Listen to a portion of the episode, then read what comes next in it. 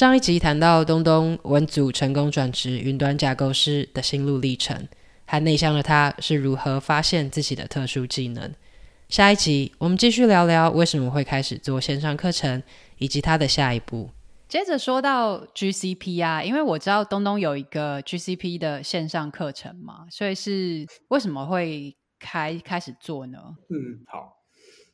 哦，首先呢、啊，可以回到我原本的个性哦。就就像我刚刚讲的，其实我我发现，虽然我的个性哦是比较内向的，可是我上台的时候竟然不会内向，而且我上台哦，因为因为我跟中东是在演讲社团认识的哦，就是我上台之后，我发现我很嗨。就是我我的表演欲很强，然后每次上台讲完一场演讲的时候，我我就觉得我很有成就感哦，好像这真的是我的一个特殊技能这样子，所以我就在社团的期间啊，就是突然发现，也许我不一定是做 pre pre sales，也许我可能可以直接去做一个专业的讲师，那这样不是更好吗？那我如果做讲师，我就可以天天上台。天天去哦，不管是分享我的知识，还是讲有趣的东西都可以哦。因为我觉得，我发现我很会讲哦，而且哦，因为在社团嘛，然后然后大家会觉得，哎，我讲的东西就是哦有幽默感，很好笑这样子，所以就那时候就觉得，我不是很会讲而已，我还可以讲的很好笑。那如果我来做讲师，我一定可以做得很好。所以我就有从当时我可以。呼应一下，因为我是在加入内呃内湖的 Toastmaster 之后认识东东的。那那时就对于东东的许多表演跟带动气氛的能力非常印象深刻。好，对，谢谢谢谢。然后嗯，我就发现我就是这个当讲师的这个梦啊。其实就一直存在，就从那个时候开始一直存在。然后，其实我那时候就开始做一些有的没的事情了。哦，比如说，我那时候就开了一个粉砖，然后在上面 po 一些就是自以为有趣的东西呀，啊，反正就是做一些东西。然后我甚至还有写部落格啊什么的。哦，那但是我后来发现哦，就是你很会演讲，跟你很会网络行销是完全不同的两回事哦。所以那些其实都没有经营的很好。我我我想到，我当时好像还有长达半年还是一年的时间，我每个礼拜还在做那个 Facebook 的直播哦，我真的开直播了。可是我真的不会经营网络社群哦，所以那时候会来看的人大概五到十个人而已吧。然后那时候因为真的不会哦，所以有时候真的没有，几乎没有人看哦。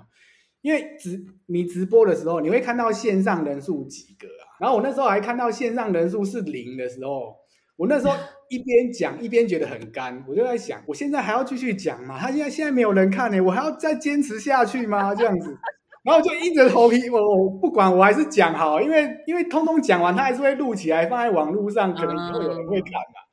对，就是我有经历过，就是线上直播人数是零的那个阶段。哦，后来我就发现了，嗯，我不适合做线上直播，我后来就慢慢的放弃这件事情。对，然后后来我就一直做云端架构师到现在，就是我我的这个兴趣还是呃一直存在啊。那我两三年前好像还有做一个别的 YouTube 频道，但是也只是做一做而已哦，就是效果没有很好。然后一直到去年哦，去年。然后可能在网络上看到别人有在教说怎么做 YouTuber，然后怎么赚钱好的一些一些课程啊，我那时候就有就有去上去学习这样子，然后就发现说，哎，其实做 YouTuber 啊，有呃简单的说，它可以分成两种呃可以赚取收入的方法，就简单分成两种啊。以我的认知，一种就是娱乐型的 YouTuber。哦，比如说什么美食分享啊，旅游分享，或者是嗯，分享你打游戏的一些影片哦，就那种什么实况主什么的哦，就是这种娱乐类型的娱乐类型，给人家看好笑的啊。哦，这这一种 YouTuber 的话，他赚钱的方式一个就是 YouTuber 的广告分润，那另外一种是这个业配哦。那 YouTube 的广告分论其实非常非常的少哦。就是你今天如果有一个一百万点阅的影片，然后呃这个影片刚好播了一百万次广告的话，我用台湾的平均值来讲的话哦，就是你大概可以收到的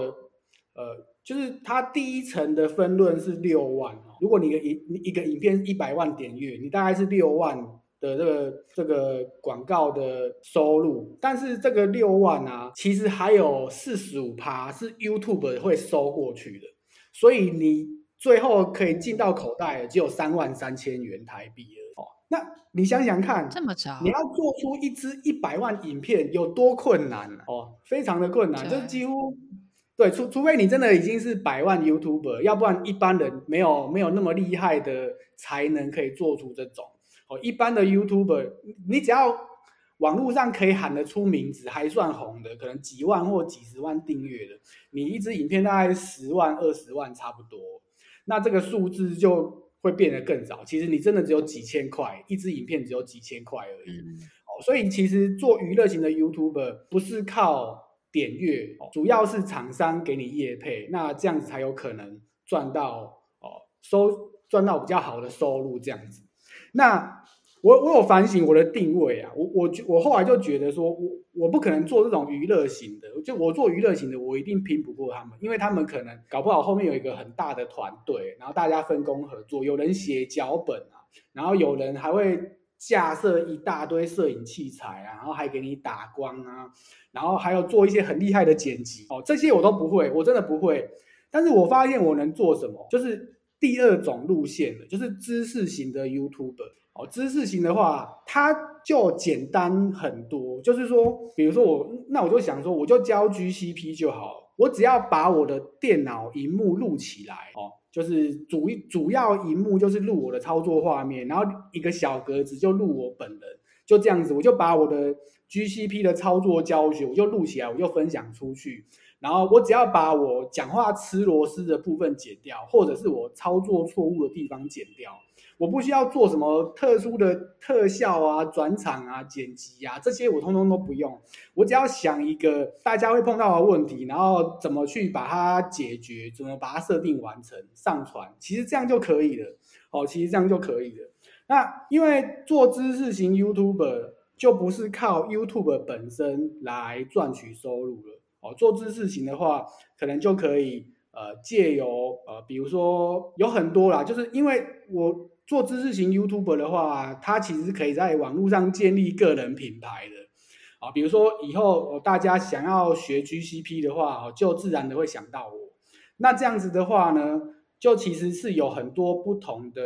呃，就是赚钱的管道啊，比如说。如果是今天是公司企业主的话，他可能可以找我直接去做企业内训。好，那如果说我今天呃是对个人去做教学，哦，那我可能可以就是准备一个线上课程，然后让大家进来线上课程来上课，哦，或者是我甚至可以做什么一对一家教。哦，通通都可以，反正只要我可以有办法教到他们学习 GCP，不管是实体的还是线上的，甚至是线上家教或是实体家教，其实这些都都是有可能可以带来收入的来源，这样子。哦，所以我后来就就想到这个方向啊。那另外另外还有一个点就是说，我有看到，我之所以可以。觉得这样做可以，是因为我看到一个机会，就是我做这个 GCP 的架构师那么久，我发现其实很多客户会问的问题啊，其实都很简单。当然，有可能是因为我做太久了，我会觉得这问题为什么也要问我？哦，但是我后来有听到很多客户的反馈是跟我说，这个我委婉一点讲好了，就是 Google 它的官方文件哦，呃。因为全球性，就全世界的人都要看他的文件去学习 GCP 哦，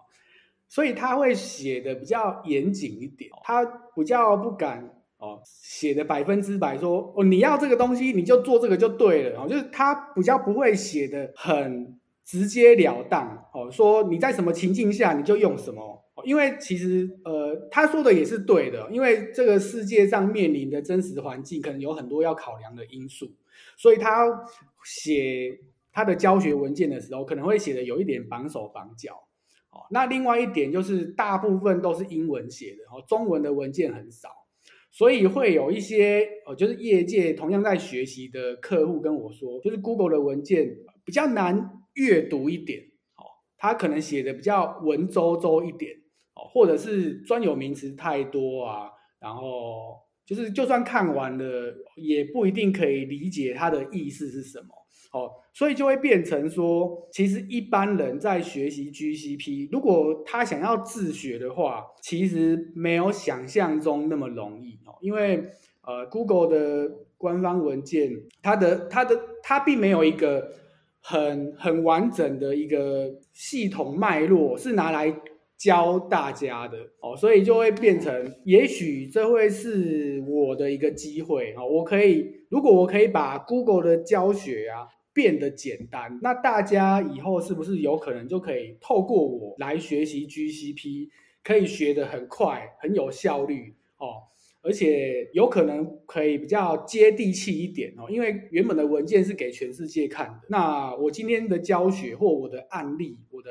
使用情境。都是针对台湾的企业面临到的一些问题，或者是你今天只是想要架站而已，然后可能就会碰到各式各样的问题。那也许透过我来学习 GCP 的话，可能就轻松得多哦，就不会觉得有很大的压力哦。就是到底要怎么学，怎样才算学完？我这样设定到底对不对？哦，至少有一个人可以直接跟你说，你这样设就对了，你不用想太多，不用再去看别的文件了哦，就是这样就对了。哦，就是有没有一个人可以明确的告诉你，哦，只要这样做就好，就不要不要再去担心说，哎，这样子设定会不会有问题？哦，就是可以帮助大家快速的把 GCP 学起来。哦，我就发现这是我的一个机会，哦，所以我就开始呃，好好的经营这个 YouTube 频道，然后从去年到现在这样子。嗯，OK，刚才听东东分析了还蛮多的，就是。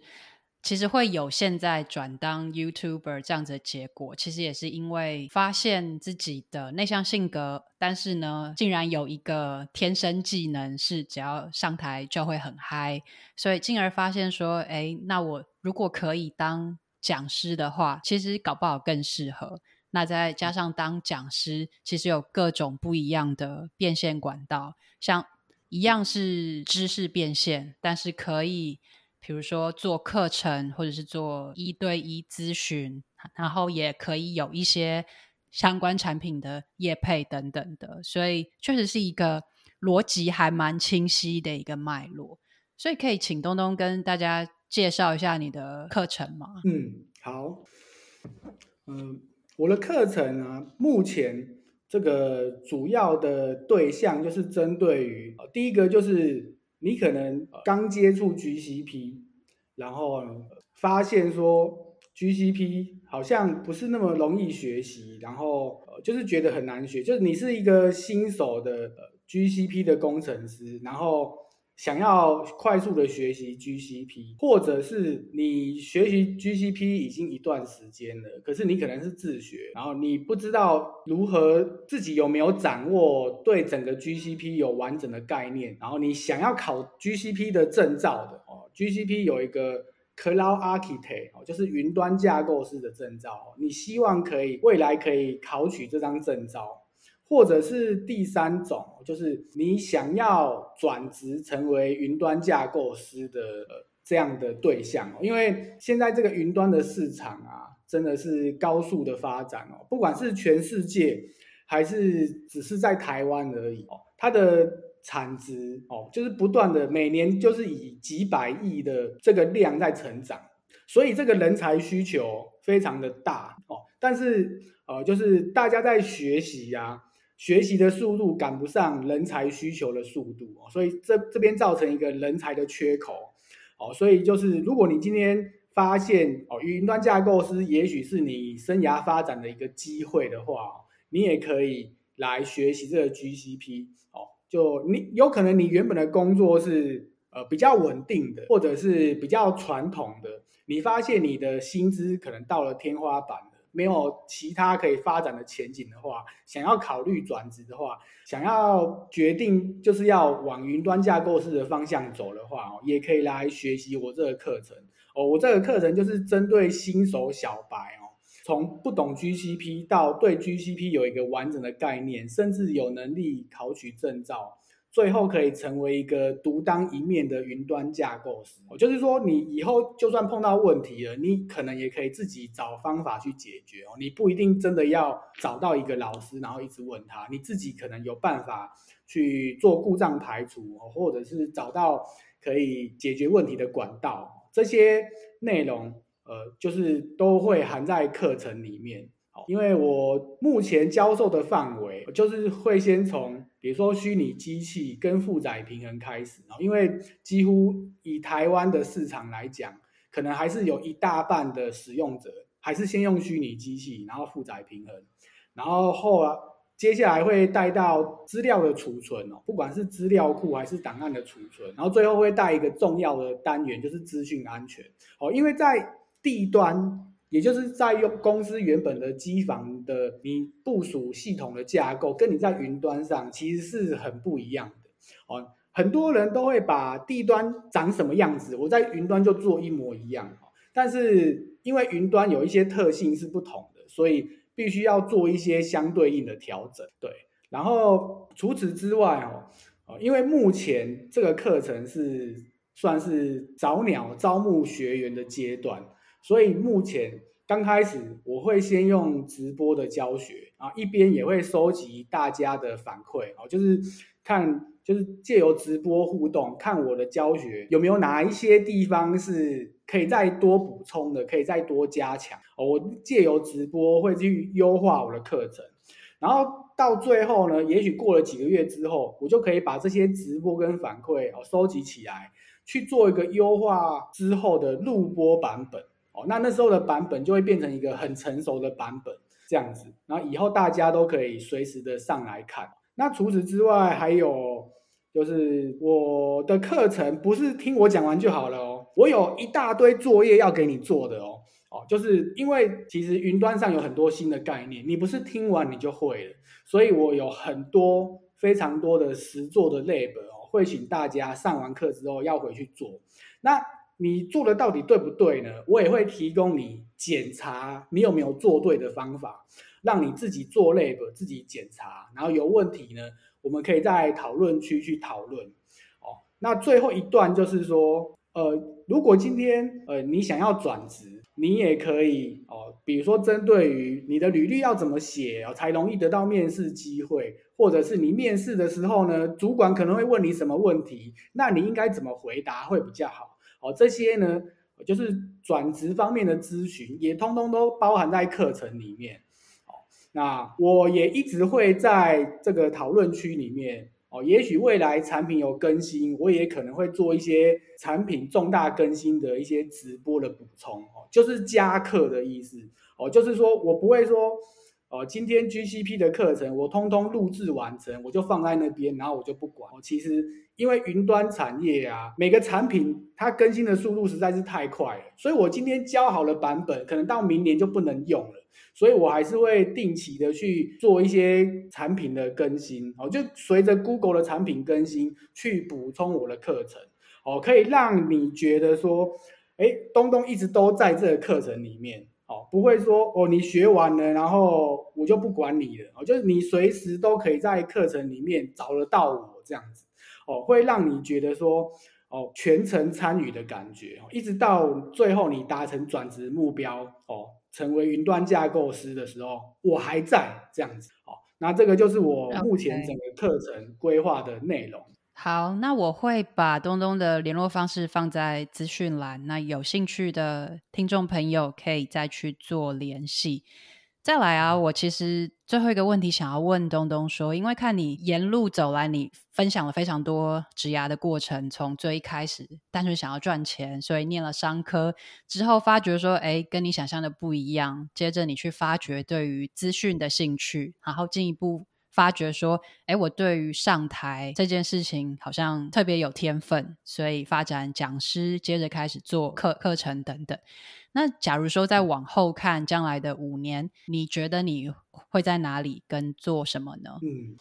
好，我快速讲结论，就是我希望五年后的我跟现在的我做的是一样的事情哦，因为呃，就比如说网络创业啊，或者是线上课程这件事情，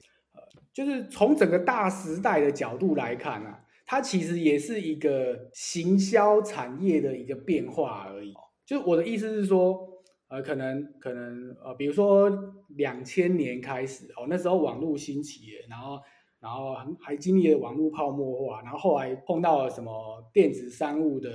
的的那个热潮，然后呢，一直到几年前，二零一六年左右，哦，开始很多人来进来做 YouTube 这样子哦，然后后来 FB 的兴起又带动了什么直播的热潮。哦，然后后来呢？哦，近几年又变成知识付费等等。哦，那我坦白说，我也是因为这个热潮而进来这个产业的。但是呢，我希望，因为像网络或行销这一块的变化非常的大，很多当年可能很红的 YouTuber 或者是做知识付费的，现在可能都停止更新了。哦，也就也就是说，他们通通都离开这个产业了。所以呀、我希望我。不要就是真的是随波逐流哦，人家做 YouTuber 我就做 YouTuber 哦，人家做线上课我就做线上课，所以五年后东东在网络上已经消失了哦，这个是我不希望看到的结果哦，我我希望看到的是，既然我今天在网络上哦做创业哦做 YouTube，然后分享 GCP 的知识，那我希望五年后的我，我还是可以坚守我的岗位，我还是。持续经营频道跟线上课程，我不要说未来又有一波新的什么东西出来，所以我离开了我现在的位置，然后我又跳去做别的。哦，我不希望是这样子。哦，我我希望我可以让大家觉得东东永远哦啊，我啊我不敢讲永远啊，我至少十年之内好了，我一直都还在这个环境里。只要大家讲到 GCP，就会马上想到我的名字，那这个是我最希望的。好，所以我希望我可以呃一直坚持着这条路哦，我就不要一下又看到什么很好，我又跳过去了，就是像以前一样，就是对未来就是就是有点杂乱无章，然后跳来跳去这样的。我希望我真的可以永远的坚持下去，哦，那这样子才可以让我的比如说现在的订阅者，或者是让我的学员觉得，哎，东东一直都在哦，他不会说。后来又消失了，这样让他让他觉得我一直在跟他们共同成长，这样子。哦，套句最近很流行的名言：“莫忘初衷。”对对对对对，没错，真的是这样。OK，好，那谢谢东东。嗯，谢谢谢谢。中途笔记的内向系列访谈曾经因为内向或者各种理由感到不自信的人生故事，希望透过这些分享。陪伴你发现更好的自己。中途笔记能在各大 Podcast 和 YouTube 收听。如果听完你觉得超喜欢，请直接五星评论加留言，并点一下订阅，就可以加入这个 Podcast，才不会错过这些独一无二的故事。每周带你实现更多。我们下次见。